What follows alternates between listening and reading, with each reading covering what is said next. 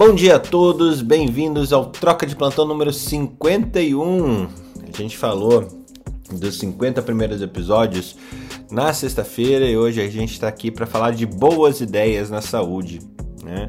E, obviamente, as fofocas que a gente tem do mundo do Covid, o, o planeta caos que a gente está vivendo, e também do mundo não Covid, né? Que essas, pelo menos, são notícias que mudam, é, que caducam de forma é, menos intensa, né?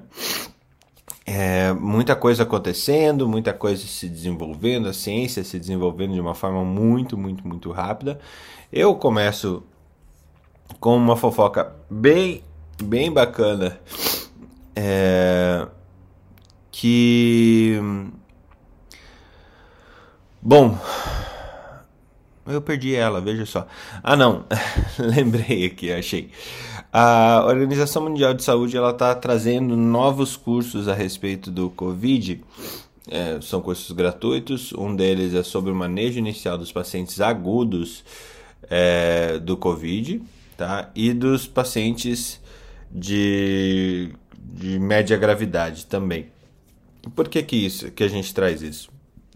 Constantemente a gente está precisando rever os conceitos da, da Covid, porque a gente aprende coisas novas todos os dias, né? O mundo aprende coisas novas todos os dias. E esses cursos da, da OMS, eles realmente são muito interessantes e eles fornecem, algum deles, alguns deles fornecem certificado e é uma maneira bacana de você se manter atualizado aí com, pelo menos com a curadoria, que hoje dá para dizer que é a melhor curadoria científica é, que a gente tem no mundo é a curadoria feita pela Organização Mundial de Saúde. Pelo menos é uma curadoria que também contempla é, ética, benevolência ou realmente uma tentativa de, uh, de fazer com que esse mundo não dê tão errado. É, pelo menos essa é a forma que eu acabo enxergando aí a Organização Mundial de Saúde, eu e tantas outras pessoas.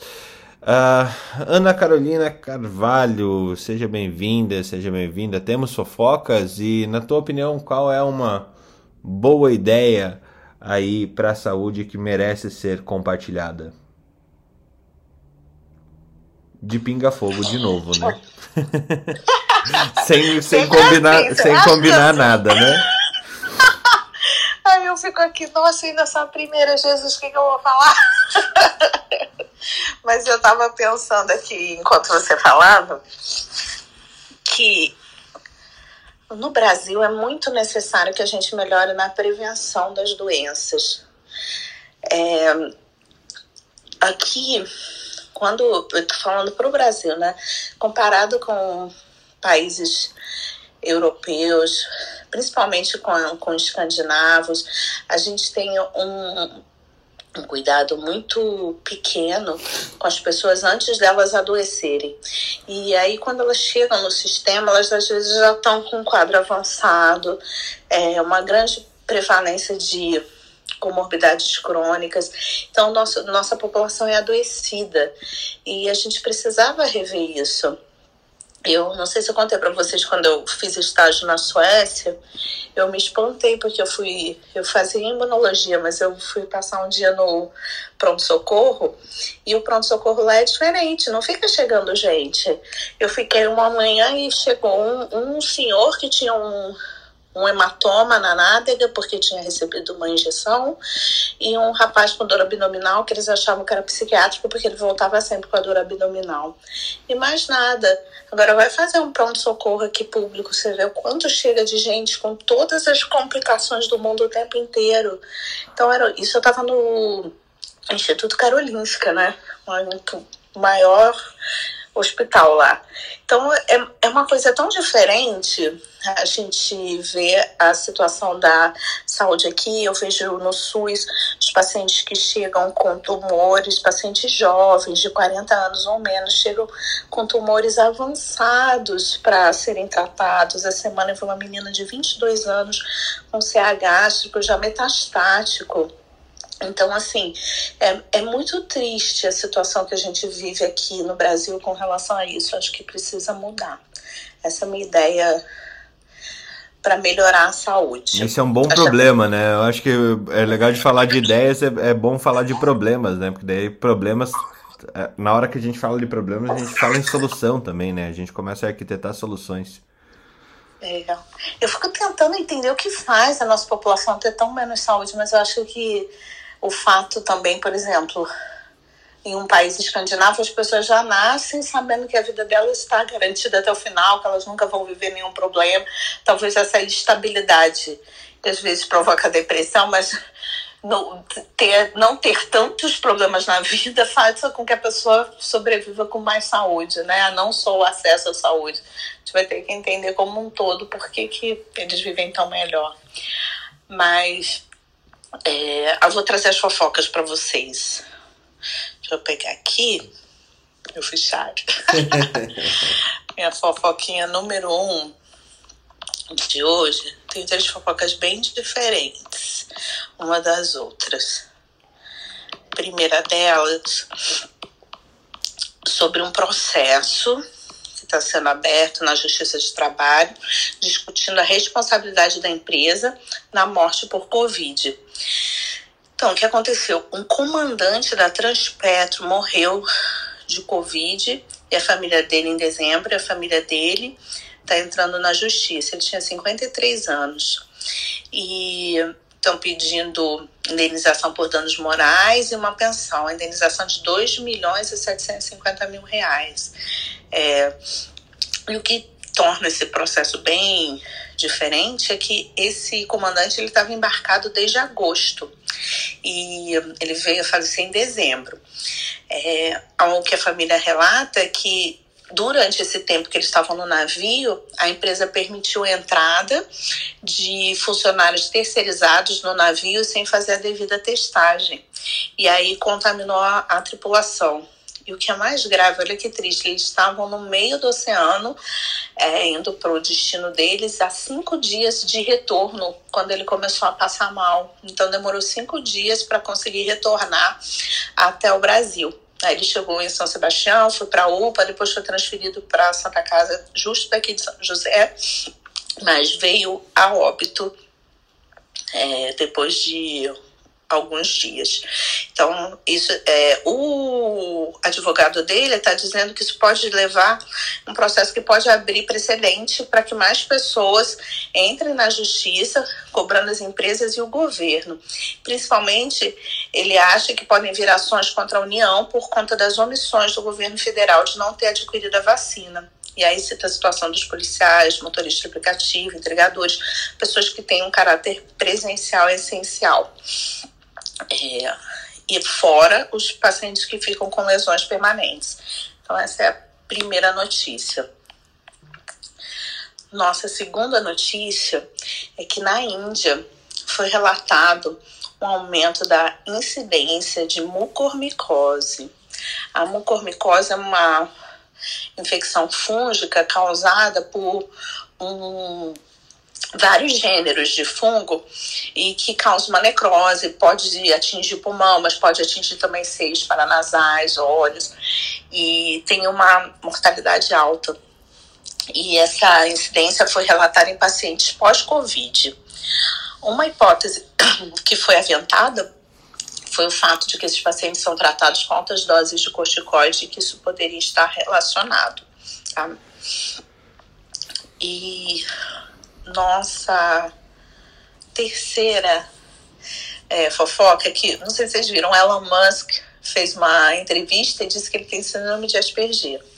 Falou no Saturday Night Live, quando ele foi é, host do Saturday Night Live. Aliás, eu deixo aqui uma dica que tem um artigo interessantíssimo, muito bem escrito pelo Felipe na Academia Médica sobre autismo e é, espectro autista. Então, vocês deem uma, uma lida, porque eu li, achei excelente, muito bem escrito.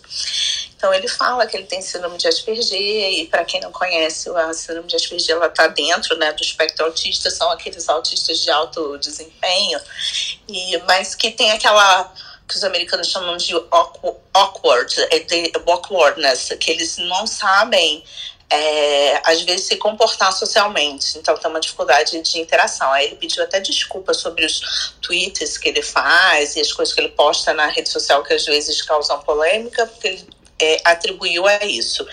E eu acho super interessante que a gente for pensar que as pessoas que têm o maior sucesso na nossa sociedade hoje em dia, como Elon Musk, como Bill Gates, como Warren Buffett, todos são considerados dentro do, do espectro autista. E para a gente entender, né, que isso realmente é um é, não precisa ser considerado como uma doença, mas sim como uma característica individual, né? Que é um, eles são capazes de ter um hiperfoco e trazem muito, muito benefício para a nossa sociedade. A Einstein também dizia que tinha síndrome de Asperger, então a gente tem que começar, talvez, a repensar os nossos conceitos com relação a as, as pessoas não, não neurotípicas, né?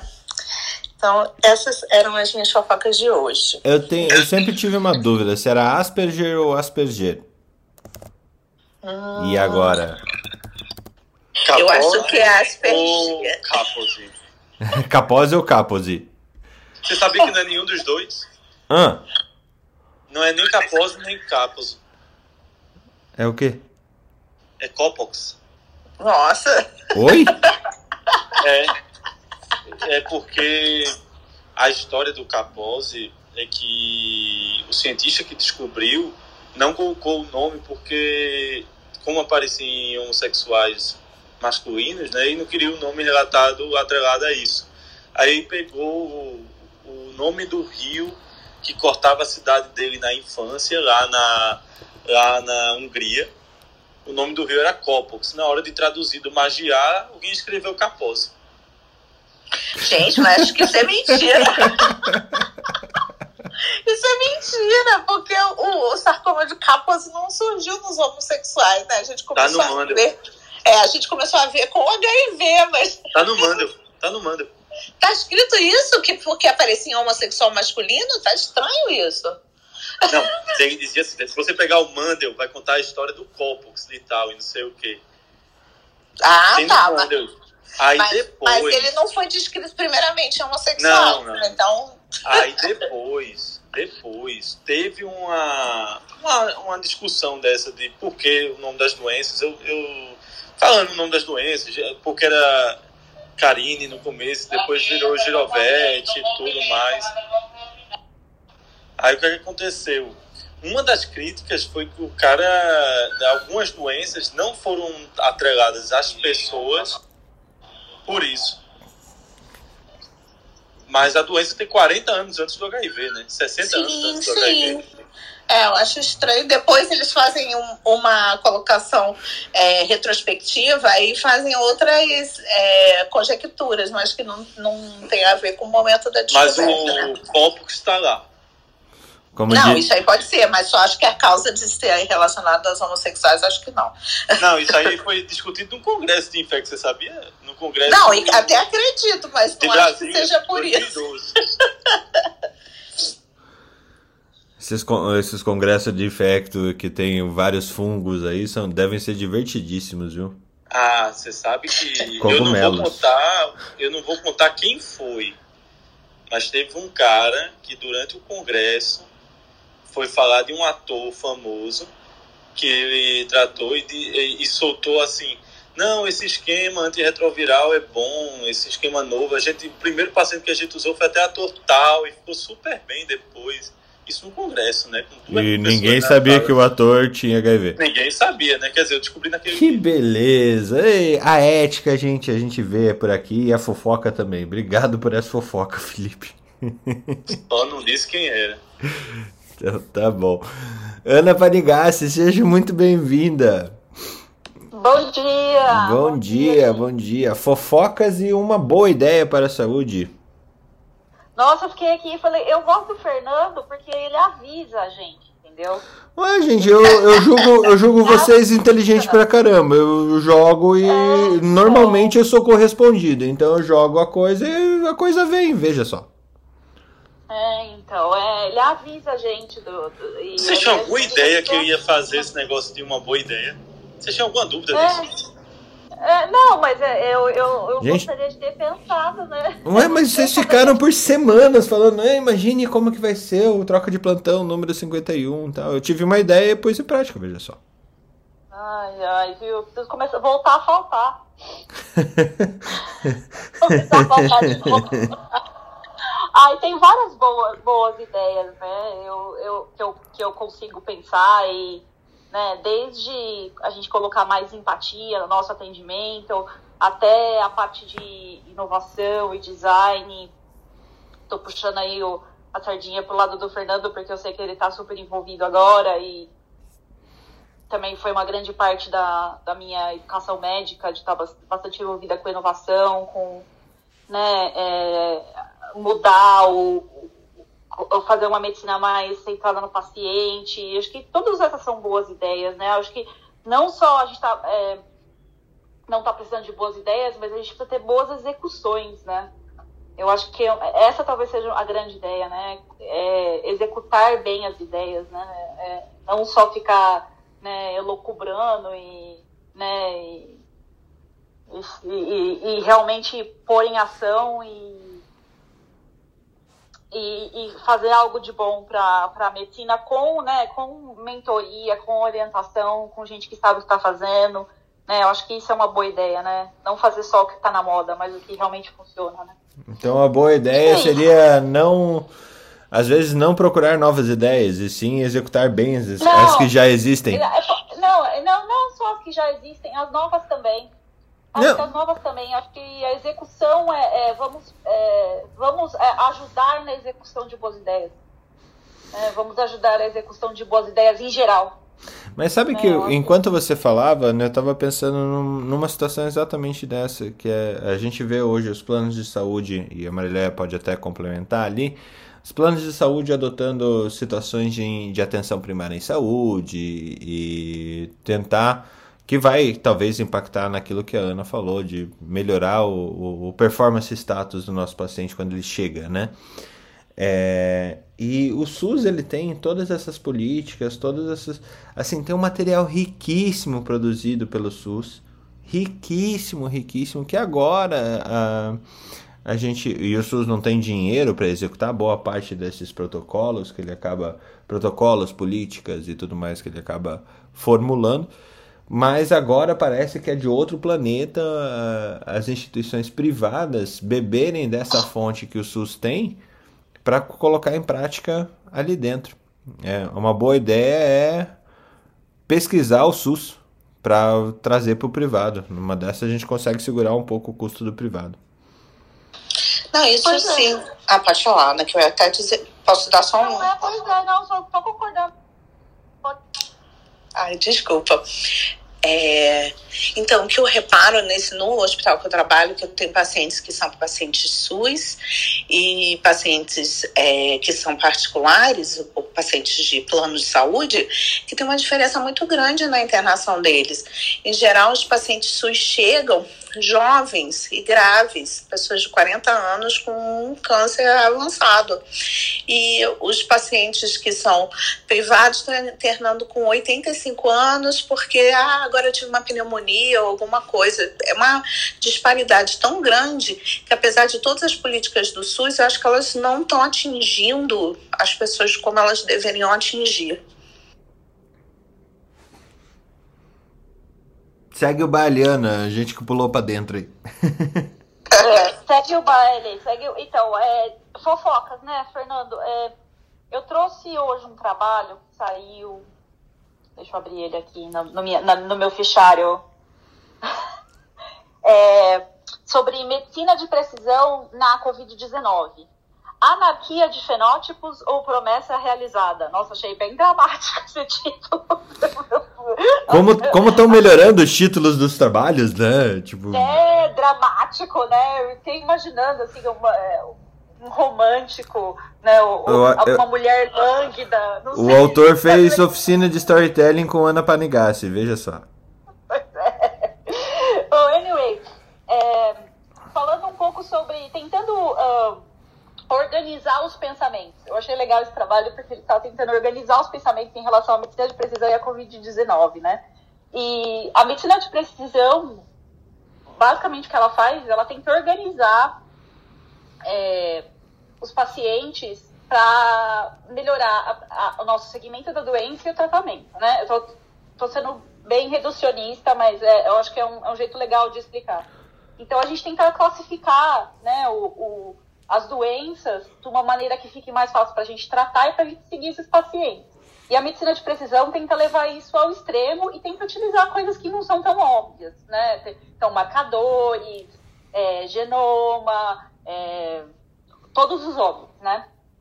E o que esse trabalho fala é que o problema da Covid-19 é que nem toda Covid-19 é, se comporta da mesma forma, né? Então, a gente tem pacientes que não vão ter, que vão ser assintomáticos, a gente tem pacientes que vão. Porque no começo a gente achava, ah, é tudo tempestade de citocina. E aí a gente começou a perceber que alguns pacientes é tempestade de citocina, outros pacientes é, é, é trombose, outros pacientes. Então, assim, tem várias, várias manifestações que a gente precisaria organizar melhor para direcionar melhor nosso tratamento. E aí, na hora de organizar, a gente pode se organizar de várias formas. Então, por manifestação clínica, por tipo de marcador, é, e cada, e cada, é, e cada uh, classificação dessa vai gerar um tratamento diferente. O problema é que a gente ainda não está conseguindo encaixar as peças do, da manifestação clínica com os tratamentos, porque está tudo muito novo mesmo. É, porque a, a, tem uma, essas coisas acontecem com uma certa. Está tá acontecendo muito rápido, mas tem uma certa né, limitação, né? A gente precisa de mais casos, de mais é, trials. E que, por exemplo, a gente, tem, a gente sabe que todo mundo se beneficia de corticoide mas nem todo mundo vai se beneficiar de anticorpo monoclonal. Quem vai se beneficiar de anticorpo monoclonal? É o paciente que está no início da doença? É o paciente que tem um certo tipo de genoma? É o paciente que expressa um certo tipo de marcador? A gente ainda está com dificuldade de encaixar essas peças, né? E aí eles sugerem, uh, esse artigo sugere é, alguns tipos de classificação que seriam interessantes, né? Que, que tipo de subtipo né? Que, que tipo de subtipo é, direcionaria nosso tratamento de maneira legal, né?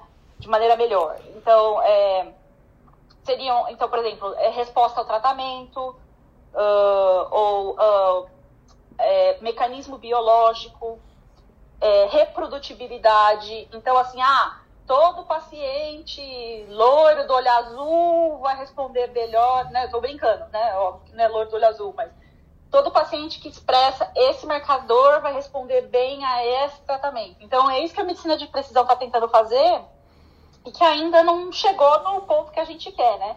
Mas que está uh, é, avançando num, num, ritmo extremamente rápido e com certeza temos coisas boas vindo por aí, se Deus quiser, né? Achei, eu, achei interessante que ele é bem curtinho, bem curtinho mesmo, para você ver. Ele, ele é publicado no ponto de vista do Jama, né? É, no Viewpoint. E eu achei muito interessante o jeito que ele traz, né? Ele diz, ó, nem todos é, os vírus SARS-CoV-2 são iguais, nem todos os hospedeiros são iguais, nem todos todas as respostas dos hospedeiros são iguais. Exatamente. É... Eu achei legal. É, é, é, legal que assim, tá bem organizando os pensamentos, sabe? Quando a gente precisa de alguém que organize os pensamentos pra gente, porque é tanta informação, né? Então eu achei legal. É, é, você falou, tá, é isso mesmo, tá bem curtinho e organiza muito bem esse raciocínio, né? De uh, como as coisas estão avançando, né? Sim, bem legal mesmo. É, e saiu uma outra, recebi agora de manhã uma outra meta-análise sobre é, é, outcomes, outcomes, olha eu, resultados maternos e perinatais em Covid-19. Mais uma vez, a gente está vendo mais um trabalho trazendo que muda realmente o, o desfecho é, gestacional. Então, que né, mais um trabalho para reforçar a importância da vacinação das gestantes. Coloquei lá no Telegram também. Né? É, então, a gente, assim, não estão faltando provas. Contra fatos não há argumentos, tá? É, outra coisa que eu queria te falar, Fernando, é, tem uma pessoa aqui embaixo que eu queria te apresentar, que é a Loiane. A Loiane mora aqui em Dublin, ela é médica e programadora. A gente precisa convidar ela para vir aqui um dia para falar sobre isso com a gente. Ela tá aqui embaixo. Ó. Já, já pedi para ela subir. É, não sei se ela vai subir, mas uh, ela é, é, tem uma experiência muito interessante também uh, aqui na, na, na, Europa, né? A Gabi tá aqui embaixo também, mas a Gabi já é minha tiete, ela já me segue faz muito tempo. e eu a, a, convidar ela para vir aqui um dia para conversar sobre, sobre. Ela tá fazendo é, mestrado em inteligência artificial em medicina, aqui na Irlanda também. Então, tem bastante coisa para trazer para nós aqui. Uma médica e garota de programa, veja só. É, ela, é, o Instagram dela é médica programadora. É, é. Quando eu trabalhava ela com bastante gente da TI, ela, a, as mulheres da TI sempre falavam: ah, a gente é a garota de programa, mas a gente não acha ruim, não. É isso mesmo, é isso mesmo. Então, é, é, deixa eu, ops, invite é, então, aí, a, a, é, a, gente tem que convidar várias pessoas, assim, né, para trazer coisas diferentes. E a gente estava falando sobre essa experiência de ser médico. É, tem tanta gente fazendo tanta coisa diferente. É, tanta é, a gente tem que, que, escutar mais essas pessoas e a, aqui óbvio é um lugar ótimo porque a gente tem gente com experiências das mais variadas né mas eu acho que a gente tem que é, enriquecer isso mais e mais e mais e trazer todo mundo para conversar aqui com a gente. Gente, assim, tem dias que é, eu tô conversando com o pessoal para a gente ter mais organizadinho nossa pauta e convidar pessoas para a gente ter o momento palestrinha mais adequado aqui. Mas se você está ouvindo a gente que, e quer falar alguma coisa, levanta a mão aí, aperta para subir para que a gente puxa você para cima. E também, é, caso você esteja ouvindo a gente, a gente sempre traz algum, vários referenciais que a gente publica ou lá na academiamedica.com.br ou no nosso grupo do Telegram. É, a respeito do troca de plantão. Então, se você quiser entrar nesse grupo do Telegram, aperta aí no, no na minha caretinha aqui no, no Clubhouse e manda uma mensagem para mim ou para qualquer uma das pessoas que estão aqui em cima, aqui em cima pedindo o, o link para entrar no grupo do Telegram. Isso facilita bastante, é, a gente fica mais em contato colo... e por aí vai. Eu já coloquei os trabalhos, inclusive esses dois trabalhos já coloquei lá no grupo do Telegram, para vocês poderem, poderem, dar uma olhadinha. E também, né, lembrar que o Clubhouse, é, ontem o Alexandre mandou aí pra gente, tá, já tem a fila de espera no Android. Então, se você tem algum colega que tem Android, que não entra porque não tem Android, já pode entrar na fila de espera, que assim que, que for liberado para Android, faz o download automático no celular. Você me lembrou outra coisa. Dá para usar o convite do Clube da Academia Médica. Dá para vocês todos convidarem pessoas para entrarem no Clube da Academia Médica. A gente no Clube da Academia Médica tem mil convites para espalhar por aí. Então, é, se você ainda é, tá lá no, no clube quer convidar a gente, é só apertar o botãozinho lá e convidar várias pessoas também para esse clube da Academia Médica. É, então, então não tem. Agora tem podcast, tem Clubhouse, tem todas as opções, né, Fernanda? Não há desculpas para não participar da nossa reunião matinal. Acabamos com a foca? Não, quero falar que a Ana, isso que a Ana falou é super importante, do, da medicina individualizada, né? Porque realmente eu acho que a gente só vai chegar num, num ponto melhor com o Covid quando a gente chegar nesse momento e da gente entender a individualidade e saber por que, que alguns pacientes evoluem super bem e outros evoluem mal. E a gente pensava em características físicas a princípio, né? Mas a gente está vendo que tem gente jovem, sarada e tal, que morre. Essa semana atendi um paciente de 160 quilos, teve Covid, ficou internado saiu. Então a gente não sabe nem o que ainda direito o que, qual é a relação né, desse fenótipo, genótipo, quais são realmente os marcadores epigenéticos que fazem com que a pessoa evolua ou se existe algum, realmente deve existir, porque a gente vê a princípio as pessoas com sobrepeso e obesidade evoluindo bem pior. Então deve ter também algum marcador epigenético, além do marcador genético de, de evolução pior. Mas quando a gente tiver esse conhecimento em mãos, a gente vai conseguir agir bem, bem mais no ponto-chave. Foi excelente essa sua ideia aí, Ana, para um, uma boa ideia para a saúde.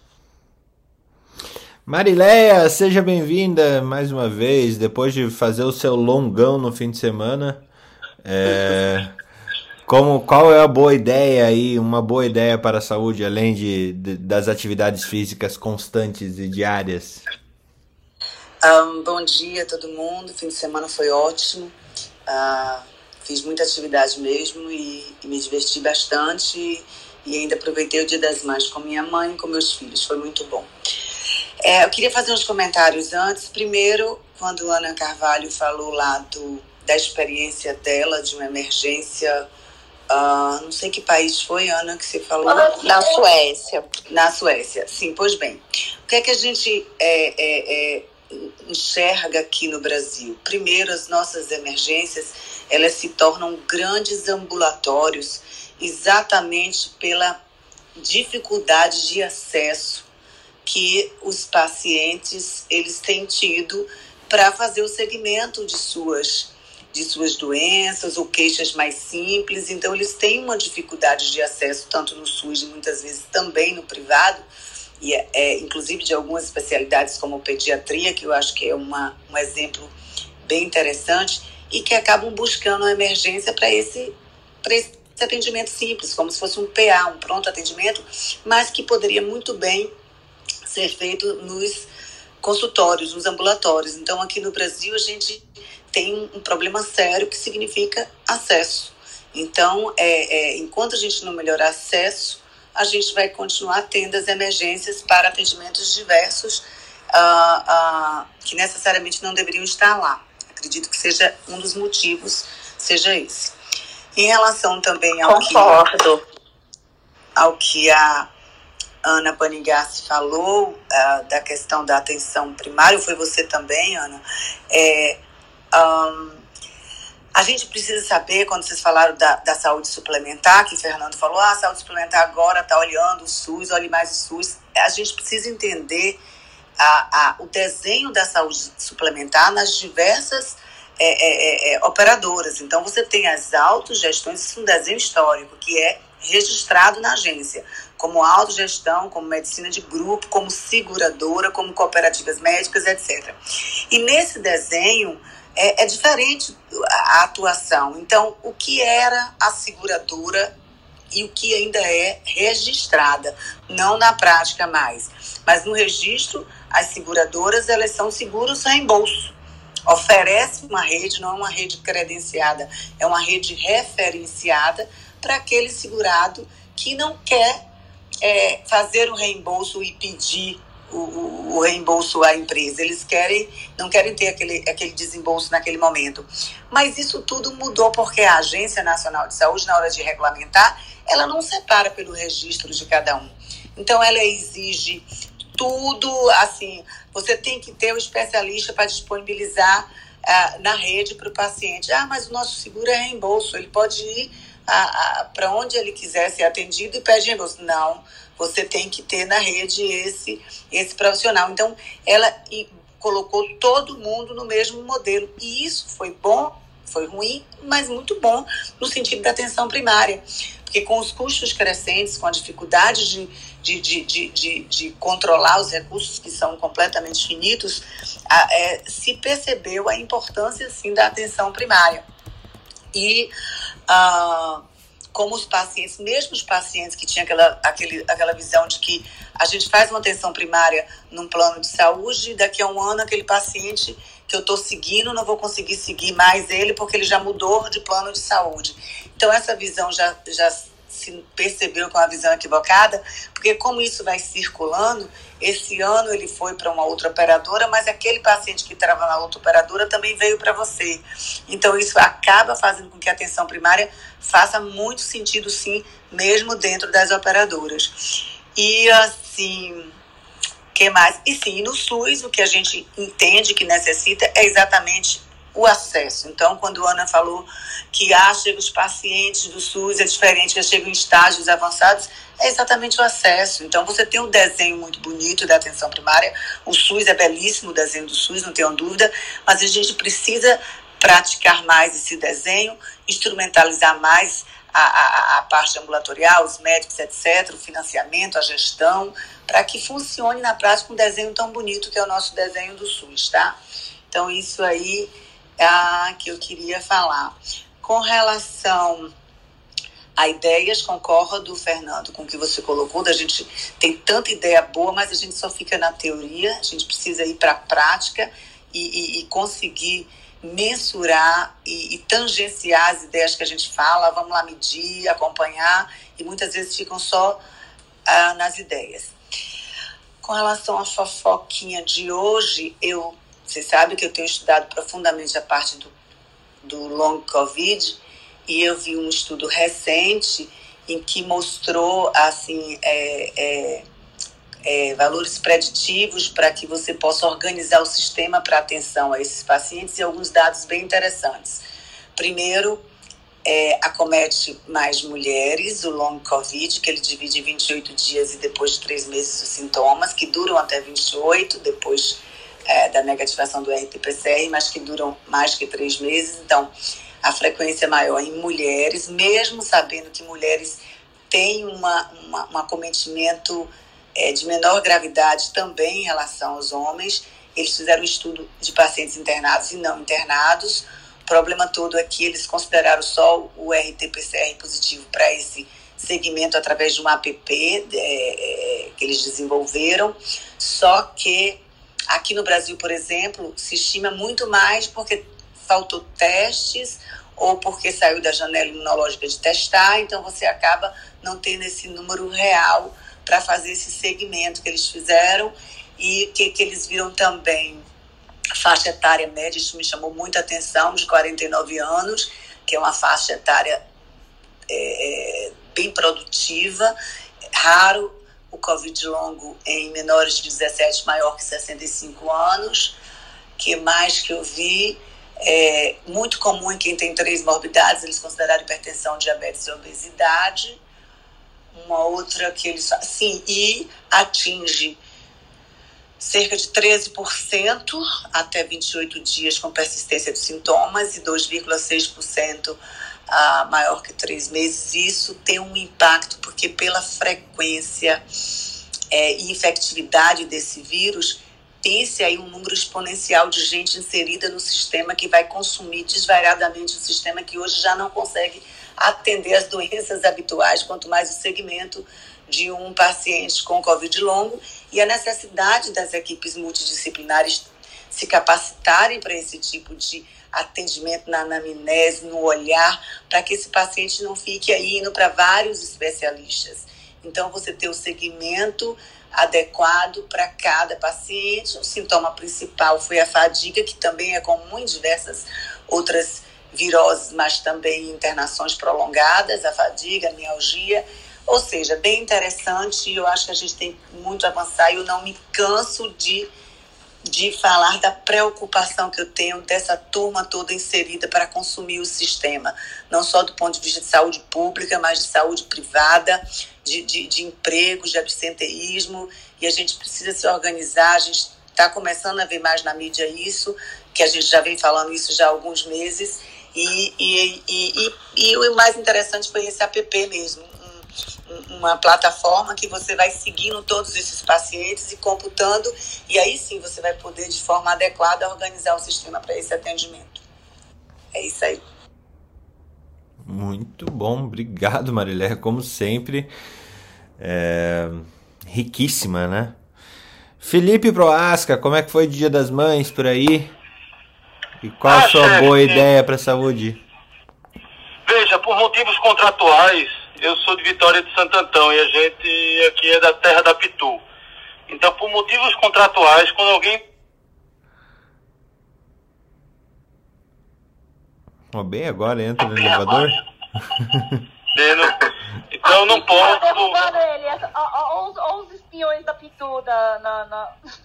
Falhou, então, tu, você falou Pitu, a Pitu te boicotou, veja só. Não, é, isso é propaganda. Você fiz vocês todos falarem Pitu, tá vendo? então. É, eu tinha um contrato que se o senhor e mais uma pessoa de outro país falasse Pitu, eu receberia um bônus no meu patrocínio. Obrigado, viu? Feliz por essa oportunidade. Ah, a gente vem falando de boas ideias há 50 episódios, né? A gente vem falando de, do sistema como um todo, assim, 50 episódios. A Marilé foi perfeita, né? É, como sempre, eu não sei quando ela não é. E quando a gente fala do sistema como um todo, o sistema no Brasil tem que ser revisitado, seja ele público ou privado, porque no Brasil existem vários sistemas. Um sistema é aquele que tenta arrancar tudo que é possível do plano para poder se manter. Outro, ele tem um plano próprio onde ele tem que ver uma um convívio entre sustentabilidade e, e serviço. E por fim vem o SUS, na sua grandiosidade, que tem um grande desafio, não como SUS, mas como gestão. O SUS é muito mal gerido por pessoas que não estão ali porque são bons gestores, mas estão ali porque levar, tiveram uma canetada para estar lá. Então é, é muito difícil você falar de um sistema que tem tantas faces num país só, mas também tem tantos públicos. Né? Ontem, semana passada, a gente estava dizendo quantos Fernandos Carbonieres tem em Recife para aguentar um estar da vida. Então, é, a boa ideia vai ser a gente revisitar o sistema no Brasil e, de alguma forma, tentar unificá-lo ou torná-lo mais próximo de um sistema que tenha um custo-benefício efetivo. Ou seja, que seja barato no que se pode ser e que seja efetivo no, em tudo que pode ter. Então esse é o grande desafio, essa é, esse é o caminho. E aí a gente tem várias formas de chegar a isso. Seja com a tecnologia, seja com a gestão das pessoas, seja com a gestão dos líderes, seja as possibilidades são infinitas. O problema é se as pessoas que estão no poder realmente querem que isso aconteça, se os hospitais que subam dos planos realmente querem que isso aconteça e se as redes verticalizadas realmente querem que isso aconteça. Então, o meu desafio é alguém vai ter que andar por todos esses caminhos e tornar tudo isso possível. Esse é o grande desafio que a gente tem nessa próxima década, nessas próximas décadas, nesse nosso sistema de saúde. E aí eu falo que vamos precisar de uma educação continuada muito forte, já que nós estamos tendo um problema educacional médico no Brasil hoje, com muitas aberturas muito rápidas, muitas ofertas. Houve também uma queda da qualidade da, do ensino e talvez até do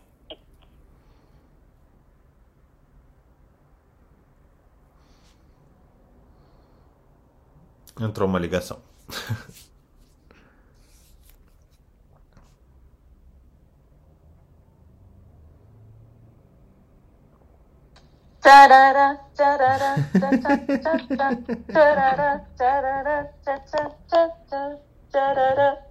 Musiquinha de elevador. Sim. Bom, eu vou passar para Alex. Então, né? Alex, seja bem-vindo. Oi, Fernando, tudo bem? Tudo bem, tudo bem. Você, como como que estão essa como que tá essa cabeça cheia de boas ideias aí para o mundo corporativo da saúde?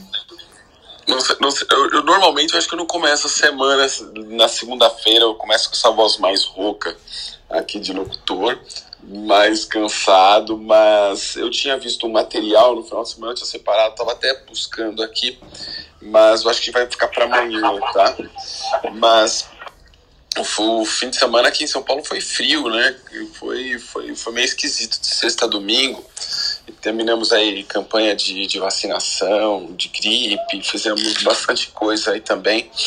É, também teve o Dia das Mães e a movimentação das redes sociais, aí o pessoal adora postar. E é interessante que a gente vê um, um outro lado, né? Vê um pouco o lado família mais constante das pessoas. Bem, com relação à saúde, eu acho que a grande. Eu não sei se. Eu, como entrei atrasado aqui, minha filha ficou tomando um pouco do meu tempo. E aí, que, com, com, com justiça, né? Isso é investimento, é, não é tomar é, tempo. É, é, exatamente. E aí eu acabei atrasando, não sei se vocês comentaram, mas existe essa mobilização aí.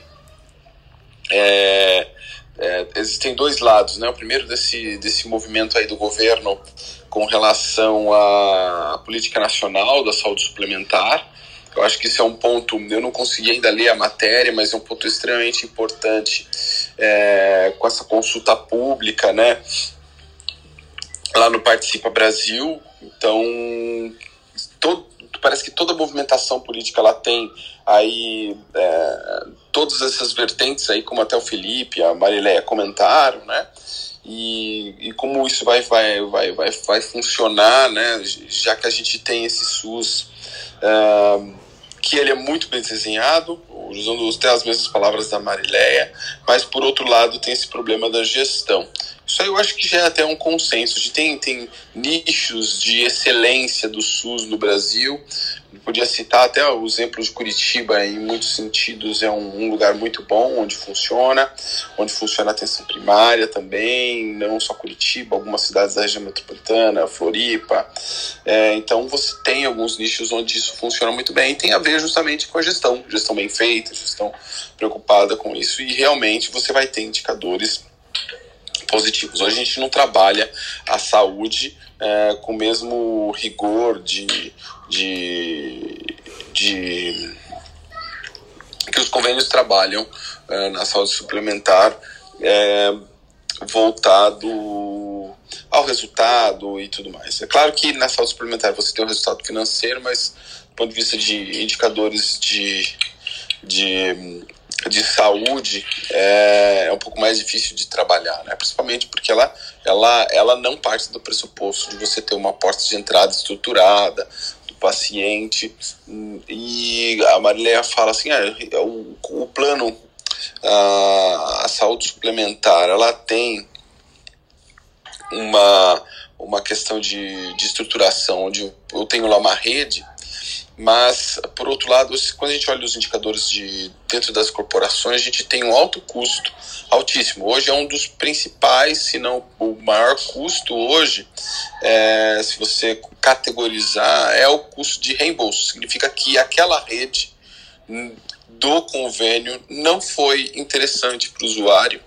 Ele buscou um, um atendimento externo por ele mesmo, pagou e preferiu pedir o reembolso para, para o convênio. Então, esse é um, ponto interessante, é o quanto que as, os clientes estão insatisfeitos. E quando a gente olha, a insatisfação está justamente no primeiro atendimento, no, no médico, na consulta de terapias, né? Então, esse é o primeiro ponto e que precisa ser repensado justamente, eu acho que já comentei aqui, ele é um ponto que além de, de ele é o mais mal remunerado quando a gente fala, ah, aumentou o custo médico em 30%, isso é um absurdo, porque na verdade é, deve ter sido o custo médico hospitalar, né? Porque o custo médico mesmo, você vê a remuneração dos profissionais de saúde, não é só o médico, médico, terapias, né? É, as psicoterapias hoje cada vez com maior demanda, é, isso não, não teve esse reajuste e teve um acréscimo de demanda absurdo. É, então, e também não representa o resultado que as empresas vêm enxergando.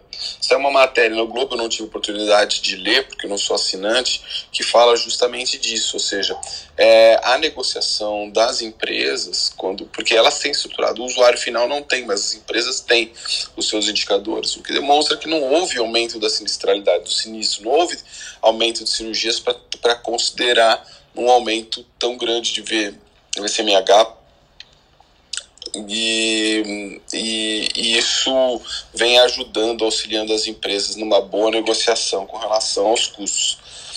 Então, acho que basicamente essas são, são as leituras que a gente tem hoje de, da questão da saúde. São, são duas matérias interessantes: uma questão da, desse, desse processo de consulta pública, da Política Nacional de Saúde Suplementar, e este, essa informação também saiu aí de, de, de como a gente vem é, pressionando e é igual o nosso caso, a gente vê que, que não, não existe esse reajuste de fato, né? E o quanto que é mal remunerado na ponta. Então, essa estrutura de rede mesmo, ela, ela vem sendo insatisfatória em qualquer, em qualquer nível, mesmo nos, nos, nos mais estruturados, nos planos mais estruturados. O cliente é sempre insatisfeito, né? Isso é bem, bem ruim. É engraçado você falar isso, né? Porque é, essa satisfação do cliente, a gente. Primeiro que os instrumentos normalmente são, não são muito bons para avaliação disso, né? A gente usa, sei lá, NPS para avaliar a satisfação de cliente em saúde. Eu não sei se um, um NPS é o melhor melhor é a melhor pergunta a se fazer a quem acabou de utilizar um sistema de saúde, né?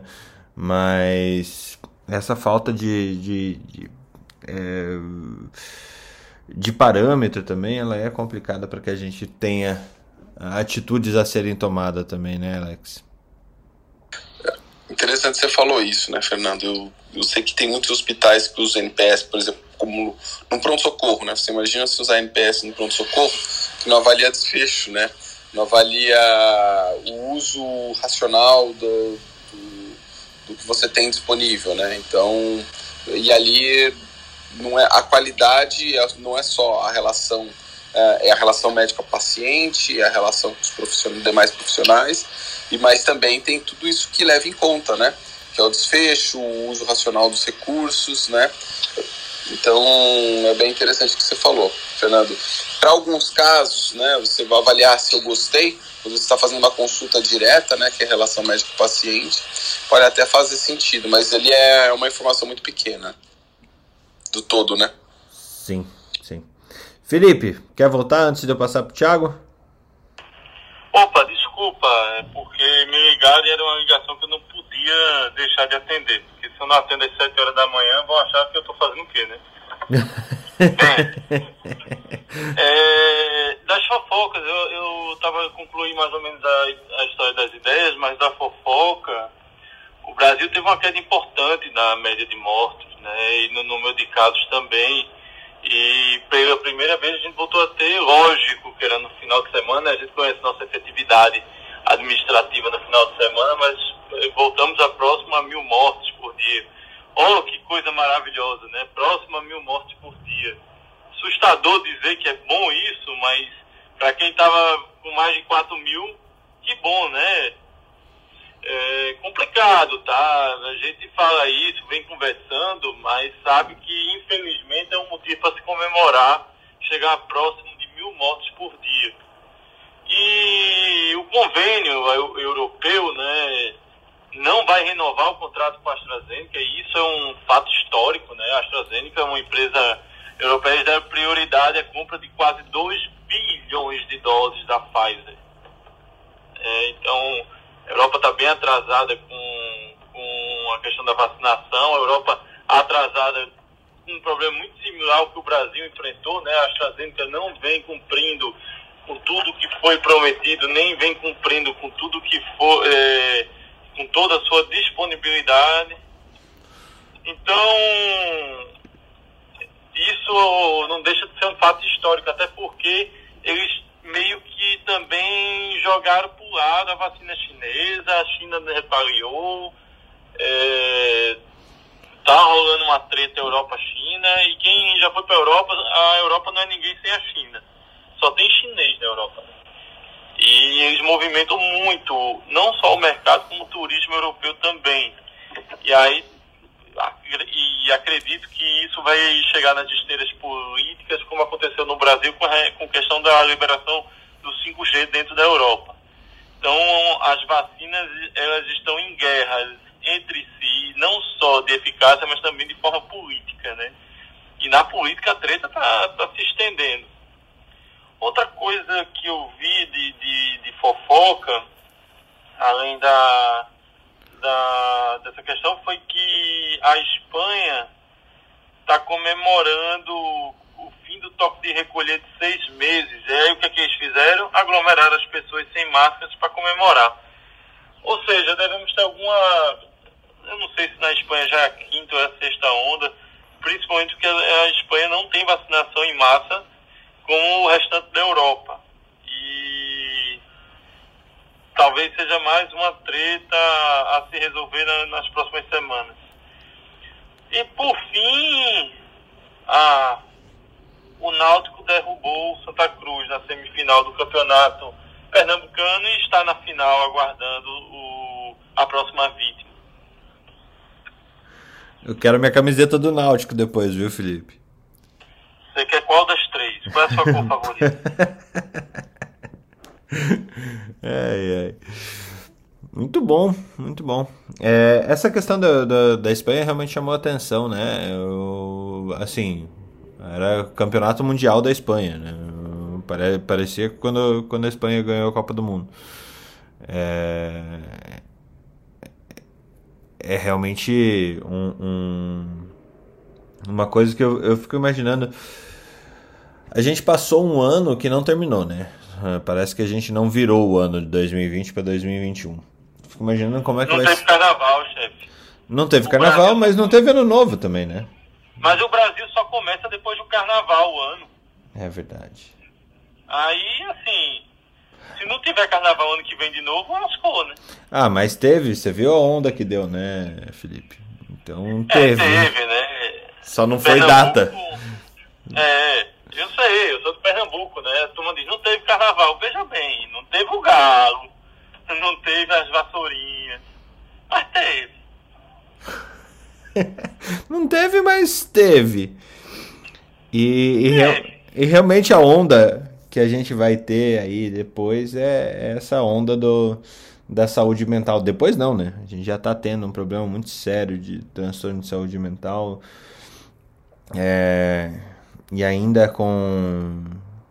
Olhando para tudo quanto é lugar que a gente olha, para que a gente sempre tá perdendo essa batalha atrás de batalha pro Covid, daí tem essa situação do, da morte do Paulo Gustavo na semana passada, que, que foi uma semana tenebrosa, né, em termos de, de, de moral. É, se existia alguma moral pública, parece que semana passada foi, foi tudo por água abaixo, né, se existia. A situação do, do, do- que ninguém sabe ainda por que, que o menino lá pegou eh, a faca e investiu contra as crianças e entrou É, pois é, é, é, pois é, numa semana que teve uma chacina no Rio e uma chacina numa creche e morreu o Paulo. O, o, o cara que fazia o, É, E assim, não foi nem a pior notícia. Teve uma chacina que mataram um monte de criança numa creche e não foi a pior notícia da semana. Foi tenebroso, né? tenebroso. Tenebroso, né? Tenebroso. E aí até queria ouvir o Thiago, é, que pegou o pior dos pinga-fogo aqui de vocês, né, Thiago? É, três tarefas aí para você, uma boa notícia para saúde, uma boa ideia para saúde, para a gente pensar saúde, ou um bom problema a ser resolvido, as suas fofocas e como que que você aí como psiquiatra vê essa essas sucessivas derrotas à moral pública é, aqui no Brasil. Bom, gente, bom dia, tudo bom? É... Realmente, semana tenebrosa. Para mim, de pensar a questão do Paulo Gustavo, hoje seria o maior comediante, né? O maior comediante no Brasil. E eu acho que foi uma dor coletiva, porque era como se ele tivesse encarnado o último papel, né? Um papel de um grande Covid, que era como se fosse todos nós, de uma certa forma. Então acho que isso criou uma comoção, né, é, que gerou ah, muitos comentários, né, talvez se tornou o mais próximo da gente da fatalidade Covid. né? Então para quem às vezes quem não tinha perdido alguém muito próximo, talvez com um artista de grande referência se tornou, né? Então isso foi e somado com essas outras tragédias acontecendo também, ah, isso leva a gente, às vezes, à reflexão, tipo assim, para onde a gente está indo, né? Essa questão governo, questão vacina, essa questão dos nossos pensamentos, né, ideologias. Então, realmente, acho que é algo que faz pensar e isso reflete, gente, a questão da saúde mental, obviamente. Desde o mínimo, sabe? Eu, eu- lembro que ah, eu- na época que o Gugu faleceu, gente, o que descompensou de paciente psiquiátrico não tem noção. Tipo, quando tem alguém é, em voga, assim, às vezes que falece, sabe? Então é uma coisa que conversa desde o início de pacientes, né? né? De uma população que a gente agora fica mais com medos e receios, principalmente da doença do Covid, né? 19, como se fosse essa roleta russa, de saber que qualquer pessoa pode poder, pode, né? é, ser atingido e morrer, né? E a gente viu também, Fernando, o que, que o dinheiro é, pode tentar fazer para salvar uma pessoa, que também foi outra questão em voga, questão da ECMO, né? o cara ficou quase um mês nisso, né, nos melhores hospitais e tudo, e nessa luta pela vida, e infelizmente nessa questão perdeu. Então, acho que é uma questão bem reflexiva, que é, acho que ainda a gente está meio atordoado, nocauteado é, com isso. Com relação ao que foi dito no início, a, em inglês seria Asperger. É, o nome Asperger vem de Hans Asperger, que é um austríaco que descreveu a síndrome em 1944, né? A questão do Elon Musk, é, dele ter falado isso, é, a gente fica... Eu gosto muito dele, mas é, do jeito que estava o tom, eu até assisti, tava uma mistura de... Parece um, uma, uma, questão, uma comédia, sabe? Do que foi. Falou algumas besteiras, assim, como sempre, o, hoje não, a gente não fala mais né, é Asperger, porque hoje está tudo incluso dentro do transtorno do espectro autista. Tá? Então, uh, isso foi bom por um lado, porque sempre falavam que assim, ah, Asperger seria um gênio. Né? Nossa, é uma pessoa que tem é, uma habilidade maior e isso acaba que nos consultórios, os pais, né, que falam assim, não, ele é, ele é, acho que é Asperger, não sei o que, não sei o que, para tentar tirar uma questão, uma característica de algo positivo, né, tentando mascarar umas, uns outros sintomas, ou falar assim, é um autismo melhor. É, então, às vezes criava um pouquinho assim, de confusão, mas agora está tudo dentro né, desse transtorno do espectro autista. É, o que seria essa a questão do Asperger era né, a pessoa não ter uma deficiência intelectual, mas sim a dificuldade né, nas relações sociais, na comunicação. É, ainda está sendo muito discutido, gente. A gente viu que o próprio termo, né, o próprio transtorno espectro, ele passou por vários, várias modificações ao longo dos anos. Até o autismo era também dentro de, um, de, de uma psicose, né, de um passado. Então, acho que tem muito a ser discutido. A questão do espectro, o meu medo é a questão ainda de estigmas e preconceitos. De uma certa forma, da pessoa usar como uh, um escudo. Não, eu sou assim, né, porque eu sou o, um, um, autista, eu sou uma pessoa com Asperger. Que basicamente isso o Elon Musk uh, citou nessa apresentação dele. Para um outro, o que seria positivo era que tem realmente tem pessoas que têm, gente, uma realmente uma um problema sério da questão das relações sociais, né, comunicação, que traz prejuízos, que traz sofrimento, né? Então acho que é, isso vai depender dessa boa equipe, né, de profissionais e tudo para poder avaliar, ter esses casos direitinho, promover a reabilitação das pessoas que realmente sim precisam. Então tem esses dois lados é bem interessantes que podem ser, né, avaliados é, com calma e tudo. Algo que eu tive de fofoca de final de semana foi que Lênin estão querendo, é, estão estudando sobre uh, uma terapia da luz, né, de luz, para tratar depressão bipolar. A depressão bipolar, ela não tem tido ainda, infelizmente, questões de muitos estudos, uh, como deveria ser. É uma depressão muito mais grave do que a unipolar, né? A gente quase não tem arsenal terapêutico, porque dependendo do antidepressivo que a gente usa, você pode provocar essa virada maníaca. Então, é um paciente que sofre muito, porque ele vai ficar depressivo, e é uma depressão aquela arrastada, aumenta muito maior chances de, de suicídio.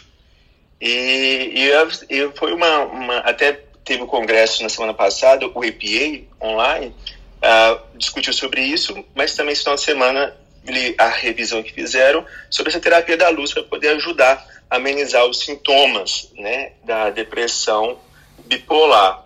É, ainda não é um, são estudos assim bons, ainda são grupos pequenos, é, ainda são pessoas que estavam ainda em uso né, de estabilizador de humor, que também promove né, uma certa melhora do quadro da depressão, então ainda a gente está ainda engatinhando com relação a isso. Mas quem sabe isso pode ser, né? É, talvez uma esperança maior para quem sofre da depressão bipolar, porque realmente é algo assim gravíssimo, né? Essa depressão é, é, é bem grave e incapacitante. E a questão de uma boa ideia para a saúde, talvez não, é, não, seja uma novidade, porque na psiquiatria, mas ainda eu sempre vou insistir na questão de leito psiquiátrico. infelizmente, nós estamos com leite aquém. O Hospital Geral, de uma certa forma, sabe manejar o paciente com transtornos mentais. Né? Você precisa de toda uma equipe que fale a mesma língua, né? não é apenas colocar um outdoor na pessoa, é uma pessoa, um lugar especializado que pense em transtorno mental. Sabe ou não né? sabe, Tiago? Acho que, que falhou aqui. O Hospital Geral sabe. Então, é, o Hospital Geral, é, muitos, eles negam a receber alguns pacientes psiquiátricos porque às vezes é de difícil manejo, né? Então a gente precisa de é, locais que possam é, pensar, né, que pense 100% em saúde mental, né, para auxiliar na reabilitação dessas pessoas. Então, é, não sei a realidade assim, de outros estados, mas pensar Belo Horizonte é uma luta para a gente poder é, colocar o hospital geral. O hospital geral é onde que recebe o paciente com né, transtorno mental, que já quer colocar em uma clínica né, psiquiátrica. Nós não temos leitos. Há um fechamento de leitos públicos, né, que é uma vergonha. E isso ah, tem refletido muito, gente, porque não tem jeito, não tem jeito. Um paciente com uma esquizofrenia, um surto psicótico, paciente surto de mania, você não é difícil, consegue manejar isso ambulatorialmente, consegue manejar isso até o hospital geral se torna um risco, porque a, a, a questão até de, de, agressão, né, no momento de surto, assim, então é algo grave que estamos, né, de certa forma, a Associação Brasileira de Psiquiatria tem é, tentado olhar mas em resultados práticos ah, não tá bom não. Ainda temos que fazer, então a questão ideia, pelo menos para a parte da psiquiatria, é aonde eu vou colocar os queridos pacientes que precisam de uma reabilitação, de uma internação, tá? É só quem teve alguém, gente, que algum familiar tudo que sofreu, que precisa sabe a dor e o que é esse desgaste, né? De você poder encontrar um lugar para poder reabilitar né, o seu familiar querido. Então, essa ideia não tão nova, mas é a questão de leitos para psiquiatria. Tiago, obrigado. Tiago, é, mantendo ainda nesse assunto, a gente vê várias ONGs ou instituições religiosas se postulando a ser ambiente de, pelo menos para álcool e drogas, né? É, ser ambiente de recuperação para esses pacientes. É, há vários conflitos de interesse frente a isso, até o próprio financiamento dessas instituições, é, a questão política de ser até uh, celeiro eleitoral de alguma forma. É, como que você vê essa. Aproveitando sua presença aqui, fazia tempo, estávamos com saudade da sua presença aqui. É... Estava me tratando do meu próprio burnout. Opa, que bom. que bom que você está melhor. Tá melhor? Tô, não, tô, não mas é, é, nós médicos adoramos o burnout, né? Então a gente vai em busca. então... tá certo. É, mas é, você consegue, é, pelo menos no, no, contexto que você está é, vivendo, assim, uh, como que é esse relacionamento com, com as instituições é, religiosas e de caridade, às vezes? É, que se postulam a tratamento de saúde mental, de ambiente de internação, versus um ambiente adequado, um ambiente de hospital psiquiátrico mesmo para isso. É, tem muita diferença. Quais são os conflitos de interesse aí reunidos? Eu sei que mereceria um Clubhouse inteiro sobre isso. Bom, excelente pergunta, porque Ó, fomos boicotados de novo. Oi, oi, oi, oi, oi. Voltou. É, é muito comum os familiares chegarem e falarem que e, ah, eu, meu, meu parente tá, né, com é, problema com álcool e drogas e encontrei a clínica tal, né? Essa questão religiosa é muito enraizada, né, na questão, principalmente no, no Brasil, é, muitas vezes eles fazem o papel, né, tenta cobrir buracos, né, que é do Estado. Né? É, tenho minhas ressalvas, não posso falar de uma maneira assim demonizar, porque tem alguns que são uma salvação para muitos, muitas famílias, né? porque internação é algo caro, né? É, é, algo que a gente não sabe se, geralmente, às vezes não é só uma internação, né? Então, às vezes, as pessoas têm as, as recaídas, as recidivas também. Então, tem essas questões nessa filantropia, tudo, que tenta auxiliar uh, esses familiares, né, essas pessoas que têm essas dependências químicas, vamos dizer assim. É, o problema é porque muitos têm as suas próprias diretrizes, né? Então, não. O problema que eu já vi é não seguir, às vezes, questões, evidências científicas, né? Questão do tratamento. Então, é, tem pacientes que não gostam, que falar, eu fui obrigado e tentaram me converter, vamos dizer assim, é, é, e criando ambientes que não fazem parte da realidade. Então, assim, eu vou ficar nove meses, doze meses, e aí eu saio e depois a pessoa recai, que gera uma decepção maior, né, uma frustração. Então, criam, às vezes, ambientes que não correspondem, assim, com a realidade. É, e isso vai variar muitas vezes de clínica, de metodologias. Então, de, também já tem denúncias né, de lugares que às vezes não tem condições mínimas né, de higiene, de tratamento, não tem médico psiquiatra, não tem psicólogo, não tem reabilitação, só trancar a pessoa dentro de um lugar sem fazer nada também não promove reabilitação. Então, nós temos muitos problemas relacionados com isso. Né?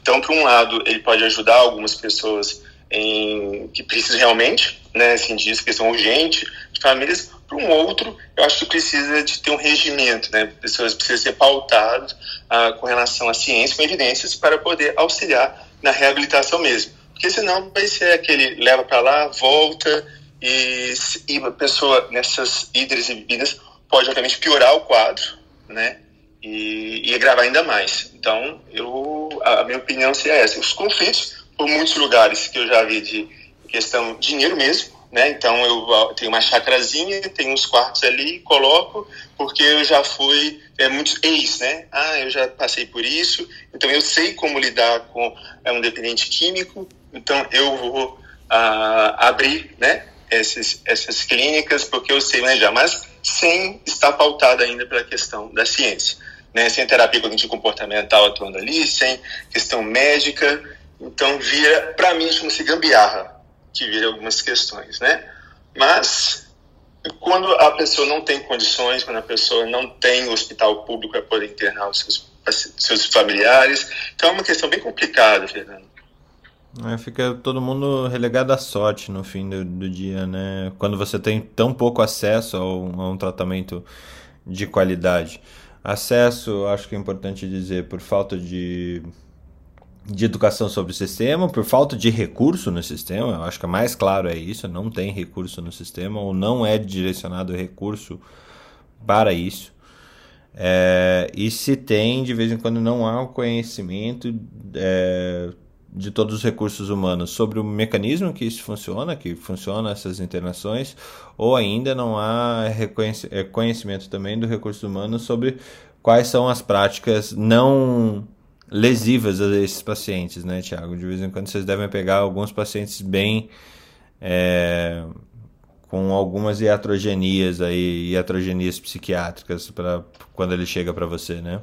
Muito, muito. Por isso que geralmente essas clínicas elas pedem até relatórios tipo assim que é, geralmente eles não querem paciente com as morbidades psiquiátricas clássicas, né? Porque seria bem mais daria muito trabalho. Então, eles gostam de pegar a pessoa mais questão da dependência, porque talvez na, na, na intenção deles, né, tipo assim, já sabemos manejar isso.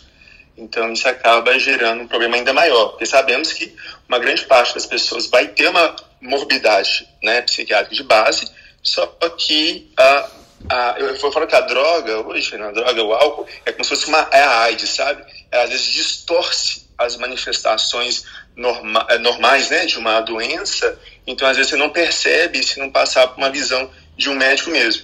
Então aí tem, tem iatrogenia que você nem imagina. Então por isso que é importantíssimo a gente poder estar atento a essas questões. Muito bom, muito bom.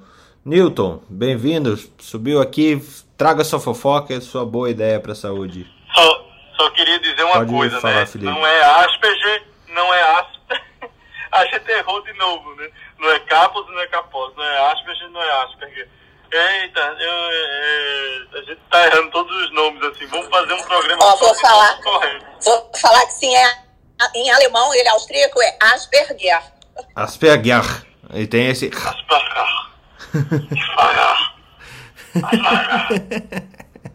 Esse no finzinho é, é bem alemão. É, realmente, eu aprendo todo dia aqui. Vai lá, Newton. Bom dia, pessoal. Bom dia. Bom dia. Bom Cara, dia. a participação do Thiago foi fantástica, né?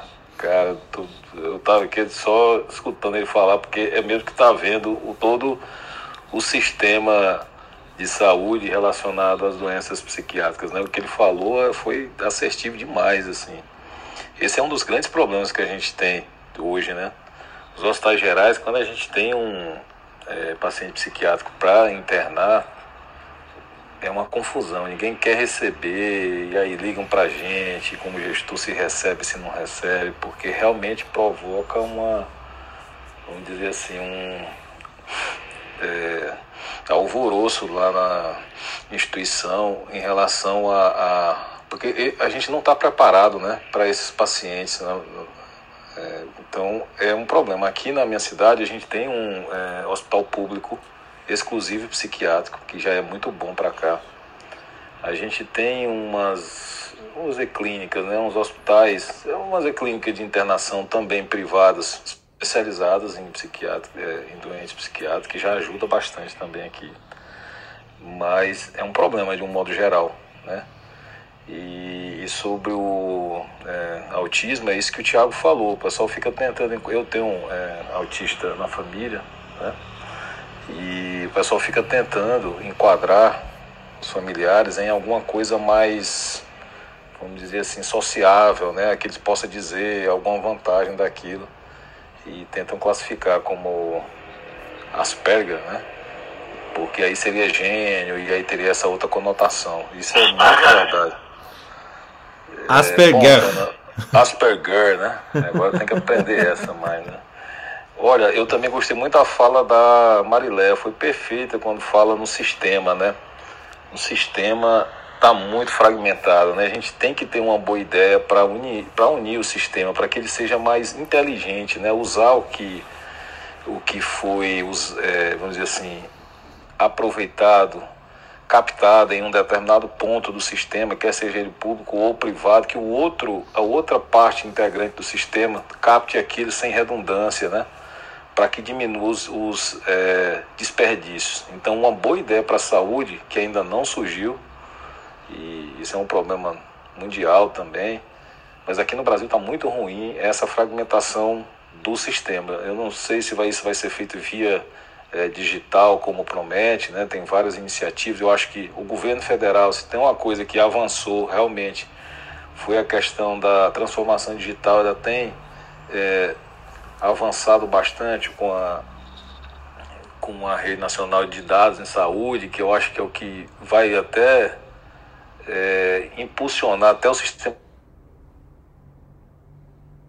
é, padrões de interoperabilidade e isso vai acabar impulsionando o próprio sistema.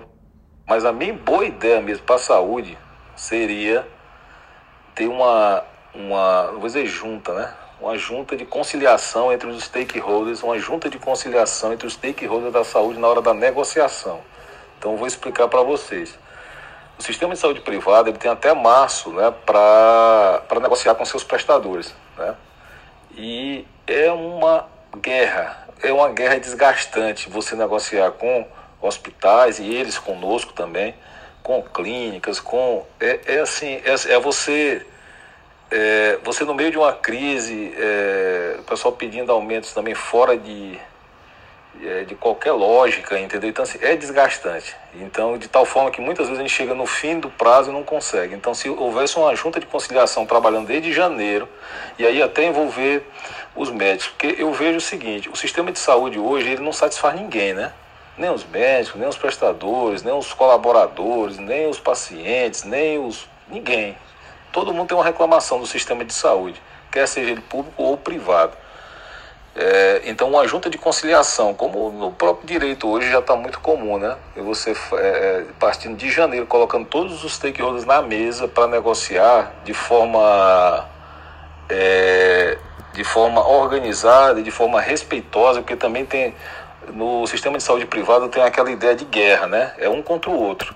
Não, você quer tirar dinheiro de mim, é, e, e fica aquela, aquele cabo de guerra entre as partes junta de conciliação para negociação dos stakeholders, para mim, seria a minha sugestão para dar uma aliviada nesse ponto, para que todo mundo fique na mesma página na hora de todo mundo cair na real. E eu vejo um grande problema do sistema de saúde, um grande problema que é, é o médico é muito mal remunerado, né? E eu, e eu como gestor, não consigo enxergar uma, uma solução de como melhorar,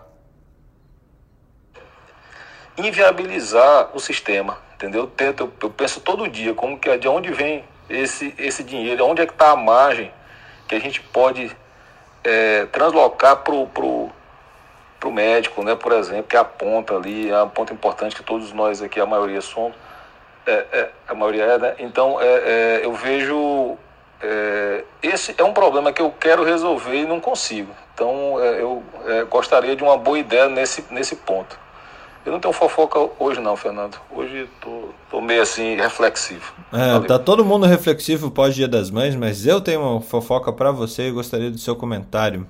É, saiu no Science Daily é, um, a partir da, da American é, Heart, não, American College of Cardiology, é, que um em cada cinco adultos que tem é, pressão arterial alta é, que, que, que é fator de risco aí para ataque cardíaco ou, ou infarto ou, ou stroke ou é, AVC, uh, um em cada cinco toma drogas que aumentam a pressão, veja só.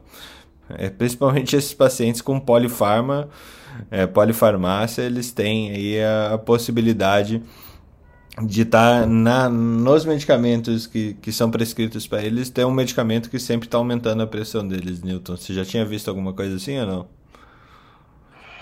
É, como estudo.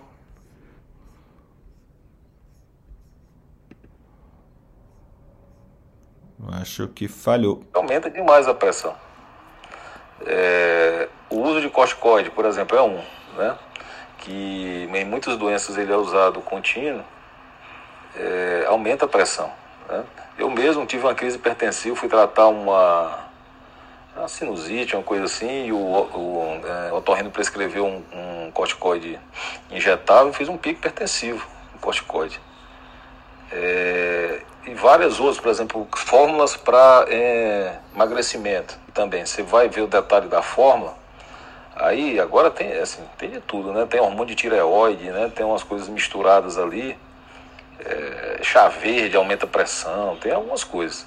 Então, assim, o que a gente vê na prática é quando você, por exemplo, principalmente tem um paciente que você já acompanha cronicamente, que ele descompensa, você vai atrás de algum motivo, né? Ou ele piorou da doença, ou ele está usando alguma coisa diferente que está fazendo aquela doença sair da, do ponto de é, equilíbrio dele. Então, não incomum, a gente faz uma pesquisa rápida sobre o que está tomando de medicação, existem drogas que aumentam a pressão arterial. Né? Isso na prática, Fernando, a gente vê muito, na verdade, a gente suspende várias, é, é, várias vezes. Uma muito comum agora é a questão do corticoide, até por conta da Covid, e já, e já era antes por conta de doenças reumáticas e algumas outras doenças que usam corticoide. Mas existem algumas outras, hormônio de, de é, tireoide, né? Assim, são as mais comuns que a gente vê e, e tem muita mistura do, do, do pessoal que tenta forma para emagrecer, emagrecer anfetaminas, né, que, são, que, é, que é bem comum também.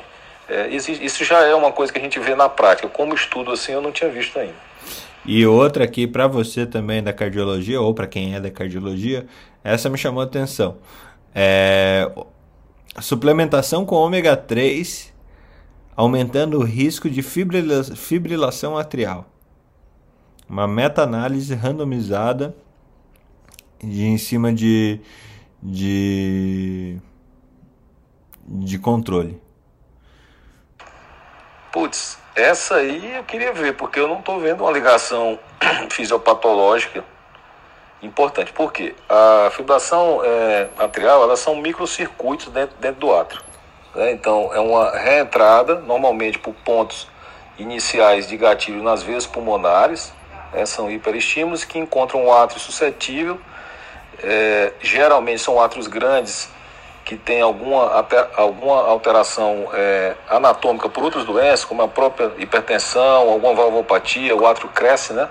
E aí aquele, aquele terreno, vamos dizer assim, fica suscetível. Então, quando surgem pontos gatilhos nas veias pulmonares, no lado esquerdo, e aquilo ali vai, faz uma reentrada local, vários pontos, e aí é, desencadeia a FA, né, fibrilação atrial. O uso, da, da, da, uso da, do ômega 3, que por sinal eu sou um descrente disso aí, mas tudo bem, é, eu não vejo uma relação direta, viu, Fernando? Eu gostaria de ler o artigo para ver qual é o mecanismo fisiopatológico proposto aí para esse caso. Essa, já está lá no nosso grupo do Telegram. Já passei. Beleza. Aí Ferrou as ações da Parmalat, né? Porque vendia com ômega 3 mais ômega 3 para poder dar mais saúde, que é que vai ser do elefantinho da Parmalat?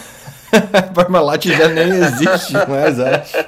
Enriquecido com ômega 3, né, meu Felipe? É, não, a propaganda, né, do leitinho da Parmalat lá, o coelhinho dava pro coelhinho, o leãozinho dava pro elefantinho, e agora? Tomou? É, tomou, é, e aquele... O que, que aconteceu com aquele elefante? Ah, tomou muito leite da Parmalat com ômega 3, tem um AVC e hoje não tá mais aqui entre nós, né? Aí o estudo esperou 30 anos pra mostrar que fazer só um, só um complemento. Todos acabados. Pode falar, Nilton. É, só um complemento. É, não, só um complemento de FA em jovens, né? Que... Sem, complemento sem É, complemento sem ômega 3. É, um, é um complemento sem ômega 3. É, FA em jovens não é raro após é, libação né, alcoólica, né, aí por hiperestímulo adrenérgico. Tá? Então isso aí, isso aí não é raro com atro normal. Então é, é, outra coisa que, que, que não é raro. Tá? Então assim, após aquele final de semana, Felipe, que assim, um monte de uísque, cerveja e tal, pode na segunda-feira vir com a. É, síndrome de Hollywood FA. chama, não é? Síndrome, é, é é, eu sei é, que uma amiga minha uma é holiday. Não, não vou falar mais nada. É, exatamente. Então, assim, para quem bebe muito também, no final de semana, existe essa possibilidade, tá? De fazer FA na segunda-feira com coração normal, tá? Olha lá. É muito bom. Eu, essas duas realmente são que me chamaram a atenção. É, fica um convite para vocês amanhã, para quem está ouvindo a gente, amanhã eu falo no hospitalar, num, no momento, junto com, com os amigos aí, Emerson da Silva, que é arquiteto, Pedro Tedesco, Léo Aguiar, Valmir Gerber, para quem conhece, o Valmir é diretor lá da CAT, lá em Santa Catarina, na parte de healthcare, o Valmor Bambrila, que ele é engenheiro clínico, e a gente vai falar lá na, na Hospitalar, que está tendo esse evento digital deles, é, sobre ecossistemas de saúde, como que uh, o papel da academia médica nisso, mas como que as empresas, as grandes empresas de saúde estão tentando ficar perto de pessoas é, que podem, sim, ter várias boas ideias aí para a saúde. Então vou vou estar tá lá conversando com essas pessoas assim que eu admiro demais, demais mesmo. O Emerson é um gênio, o Valmoli outro, o Léo, assim, realmente são, são pessoas incríveis. É, amanhã, 8h20. Uh, peraí. 8h30 às 9h40 da noite. Tá? Então, hospitalar, para quem não está inscrito, é gratuito. É, essa feira, né, que esse ano não pôde fazer, eles fizeram um sisteminha legal lá. Não tenho conflito de interesses com eles, é só realmente que me convidaram para falar nessa sala. E ainda convido vocês a, a conhecer um, um, um, curso que a gente voltou a liberar na Academia Médica, que é a Medicina e as Artes, uma introdução às humanidades médicas, onde a gente traz aí, junto com o Áureo Lustosa, é, um, um apanhado sobre como a medicina é representada ao longo do tempo é, e pelas diferentes artes. Então a gente traz aí jogos, videogames, animes, como que é a cirurgia, como que é a anatomia, como que é, é toda a evolução artística que representou a medicina nesses últimos, é, desde o iluminismo até agora. Então fica aí o convite para vocês conhecerem lá. Um, esse é bem baratinho. Acho que dá menos de uma pizza, se eu não me engano. É... E vocês gostariam de deixar mais alguma deixa aí pro pessoal antes da gente se despedir? Ana, começa por ti. Panigas, porque a outra Ana tá dirigindo, que eu sei. Oh, oh, eu não sabia. Ah, é, acho que é isso, né, Fernando? Dá um bom dia para todo mundo, força na peruca, boa segunda-feira, boa semana e se cuidem todos vocês. Eu vou pular Ana, Felipe Proasca. Bom dia. Felipe. Alex, bom dia.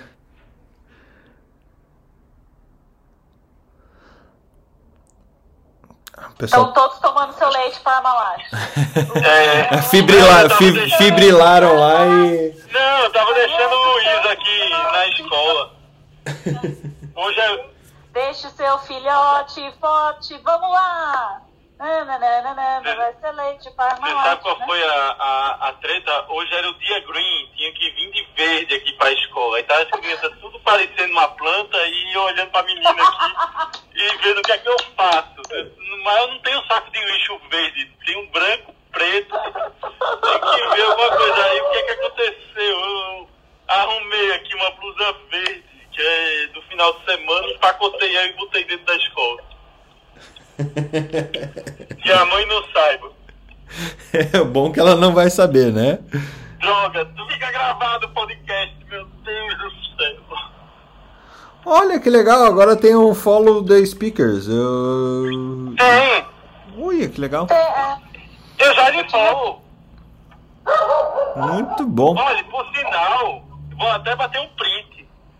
O senhor começou a me seguir na academia médica hoje. Aqui, ó. É, é isso aí. Aliás, estão muito bons os seus dois artigos lá que você publicou, Felipe. Realmente são, são excelentes. Obrigado, viu? Não, ainda vem o da Imuno, que vai dar uma confusão. Felipe, vamos fazer um curso de imuno diferente da faculdade? Uma imuno de verdade? Bora! Eu topo, eu, eu tento. Eu, eu venho tentando fazer isso, mas eu topo. Show de bola. A ideia de. A, a gente podia fazer assim: como aplicar imuno na prática médica diária, né? Eu acho que esse é o ponto. Fechou. Bora lá. Eu gosto dessa ideia, assim. O porquê que aquele cara fez essa infecção? O porquê que eu tenho que fazer isso? você sabe, eu vou contar um segredo. Eu não sei se tem reumato na sala. Não deve ter porque eles acordam às 9 horas, mas é, eu me lembro que eu fiz um resumo de todas as doenças reumatológicas humorais em uma página. E aí a minha professora ficou horrorizada com isso, assim. Eu digo, professora, veja só, se a senhora rebater as informações que tem em uma página, eu rasgo o papel. Tá, tô com papel até hoje. Muito bom. Bom dia, Felipe. Bom dia a todos, uma nova semana. Espero que finalmente, com diminuição da média de casos, a deixar para trás o abril sangrento, né? A gente sempre tinha um abril vermelho, a gente só trocou o MST pelo Covid. Não sei o que é pior, mas. É, vamos ver se a gente não passa pela primavera árabe. Meu Deus, você tá inspirado hoje. Alex, bom dia. Alexander? Vou pular o Alex. Thiago. O Alex vou para Parmalat. É, eu acho que ele tá na bike indo pra, pra, pro trabalho. Pior que não, Fernando. O, eu deixei o celular carregando, tava com 1% e eu tava longe aqui. De repente eu ouvi aqui o Alex. Alex, bom dia! ah, cara, eu, hoje, essa semana vai ser puxado. Espero que tenhamos mais notícias boas comparado com a semana passada aí, né? É, gostei do. Hoje teve muita coisa é, interessante aí. Até né? descobri que Corona também causa FA, né? Mas daí não é o coronavírus, né? É a corona cerveja. Segundo Newton. Né? Tem muita coisa. É, e, também tem o ômega, né? É, tenho que tomar cuidado aqui com a minha alimentação. Bem, gente, eu acho que vamos é, acompanhar essa semana aí. Eu convidei um colega para vir essa semana, se você permitir, Fernando, para falar sobre é, música e medicina. É, não sei se bom. ele consegue entrar aí cedo, mas aí a gente conversa. Vamos ver o. Veja o dia certinho para a gente deixar programado, Alex. Cara, esse vai ser muito bom. Música e medicina. Vou adorar esse. Eu vou pedir para ele puxar um Ré maior, Ré maior, por favor. Responde em Ré maior. Ele tá, ele tá escrevendo, inclusive, um, um, livro sobre a doença dos músicos, né? Dos grandes compositores, né? E é, um material assim, que há, há bastante tempo. É, ele, é, ele, até usa um, tem um artigo que a gente fez lá na, na faculdade, eu era estudante ainda, do George Gershwin, né, conta um pouco da história dele é, das crises alucinadas do George Gershwin. Então, mas, mas é bem interessante. Vamos ver se ele, se ele aparece aí. Muito bom. Vamos marcar, vamos marcar. Tiago, bom dia. Obrigado, Alex. Tiago, bom dia. Obrigado pela colaboração hoje, foi excepcional. Obrigado mesmo. Bom dia, querido. Bom dia a todos. Espero que a gente tenha né, uma semana bem especial, né? E espero que esse grupo né, continue cada vez né, mais interativo, porque eu amo poder ouvir vocês falarem e começar bem minha manhã. Obrigado, obrigado. Tiago, Newton, fecha pra gente aí, bom dia. Bom dia, pessoal. Não esqueçam a Holiday Heart Syndrome. É síndrome pós-feriado, viu, Ana? É Heart. É, não esqueça disso. Eu, quando eu escutei isso pela primeira vez, eu nunca, eu nunca me esqueci. É, escutei, acho que na faculdade ainda, porque realmente acontece. E a gente vê isso na prática, e não só com álcool, viu? Outras coisas também. Então, é, ver. Eu, eu, eu, sempre via no plantão com pedido de, de atestado por, por causa da ressaca. E esse era Holiday Atestado Festival. Isso tem muito, né? Jeca de segunda-feira, né? Ó, bom dia pra vocês. Eu não tava podendo falar, mas Ei! agora um bom dia. bom dia, Ana. De bom pra todos. Você, bom que, dia. você que ficou até aqui. Peraí, depois depois de Parmalat. Cor-de-rosa e uma carne, uma carne, fatia, só quer. Uma foto, eu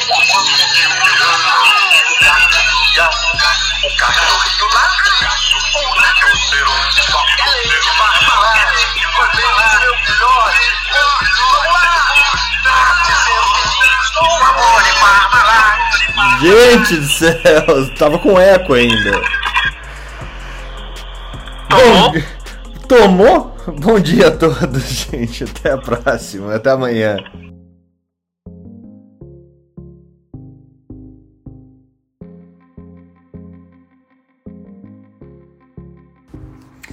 Academia Médica. Bem-vindo à revolução do conhecimento em saúde.